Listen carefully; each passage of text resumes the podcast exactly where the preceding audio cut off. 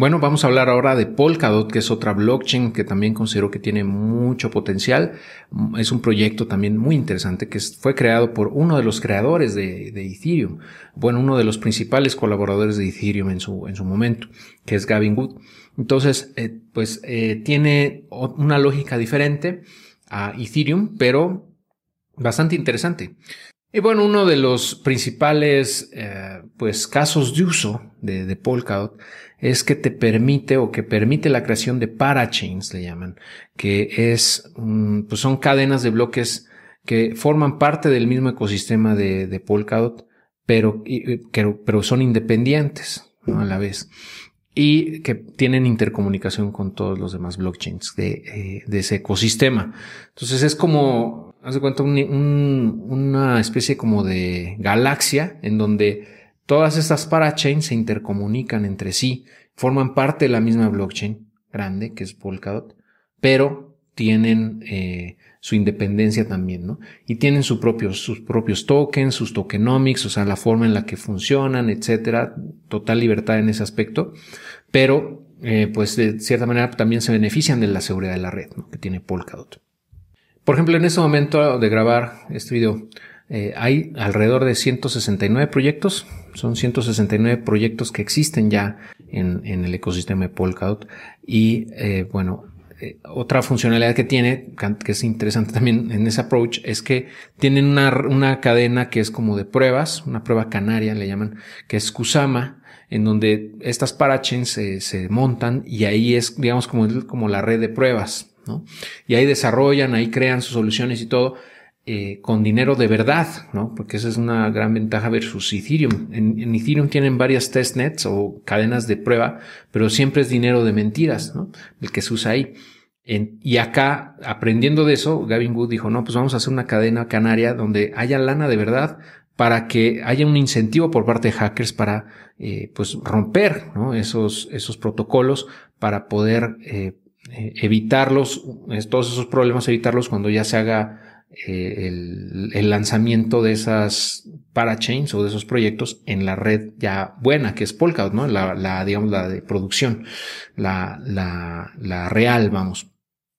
Entonces, eso es un, approach interesante. Al final de cuentas, yo, yo veo al ecosistema para, de Polkadot como una, una forma, o sea, es como un, ecosistema bastante innovador, muy cerrado en el sentido de que tratan de construir hacia adentro, ¿no? Este, eh, pero al final de cuentas pienso que la forma en la que está construido para eh, las parachains, etcétera, les permite eh, hacerme upgrades o mejoras a, a sus desarrollos de manera bastante rápidas, ¿no? Esos upgrades que, o, cambios que, por ejemplo, en el caso de Ethereum puede tomar muchísimo más tiempo, ¿no? Entonces, esa ventaja que tiene de nacimiento Polkadot lo hace mucho más ágil, ¿no? Para poder desarrollar o cambiar o mejorar esos, eh, esos detalles o esas cosas que quieran ellos, ¿no? Cualquier bug, cualquier error, cualquier eh, desarrollo que quieran realizar se puede hacer de manera mucho más rápida, ¿no? Ese upgrade,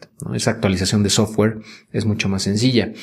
Lo que no me gusta de, de Polkadot es sus tokenomics, básicamente la forma en la que eh, está diseñado no creo que sea lo más adecuado en el términos de, sostenibilidad en el largo plazo, porque, por ejemplo, para poder eh, tener una parachain, o sea, tú tener como proyecto una parachain, tienes que competir con otros y tiene, eh, la manera en la que ganas un lugar es si la gente, si la comunidad hace un staking o eh, aporta a esa parachain como Polkadot, ¿no? El DOT, que es el, el token de, o la cripto de, la red de Polkadot. Entonces, con esas DOTs, eh, digamos que la comunidad vota, ¿no? Por ti. Pero a cambio de ese voto, tú tienes que darles tokens también a estas personas que lo están haciendo, no nada más de buena onda, sino que quieren a cambio o están esperando a cambio parte de ese pastel, ¿no? Que es para retribuir a esas personas que pues están bloqueando su DOT o su Kusama en el caso de la red canaria para que tú puedas o este proyecto pueda ocupar una parachain y ese proceso, esa renovación de la, de la parachain se tiene que hacer cada X tiempo. Entonces, pues digo, eh, es lo único que no me late, ¿no? Esa tokenomics de, de, a fuerza tener que competir por una blockchain.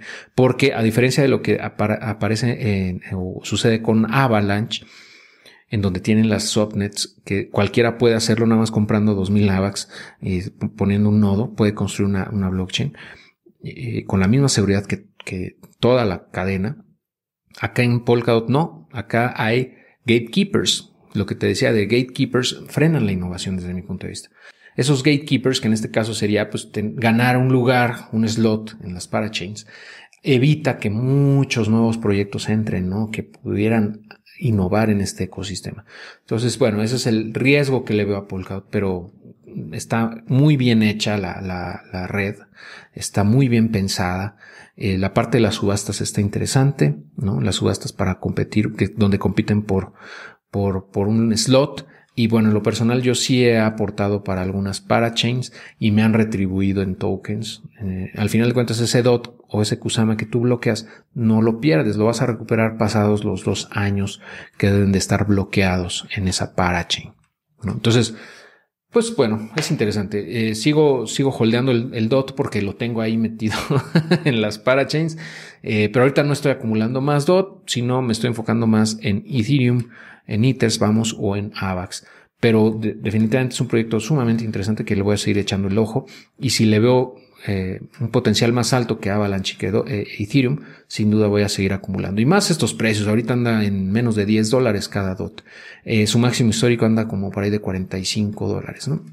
Entonces, bueno, interesante también este proyecto. Tengo, te voy a dejar también un enlace en donde tuve un live con Matt Crypto, que es un, uno de los youtubers más conocidos en el ecosistema cripto y él es eh, Polkadot Maximalist totalmente. Entonces, eh, pues él sabe muchísimo y nos ha compartido información al respecto en ese live. Pero bueno, vamos a dejar por ahora a Polkadot y vamos a continuar con el siguiente proyecto, con la siguiente cripto o blockchain que se llama Binance Smart Chain.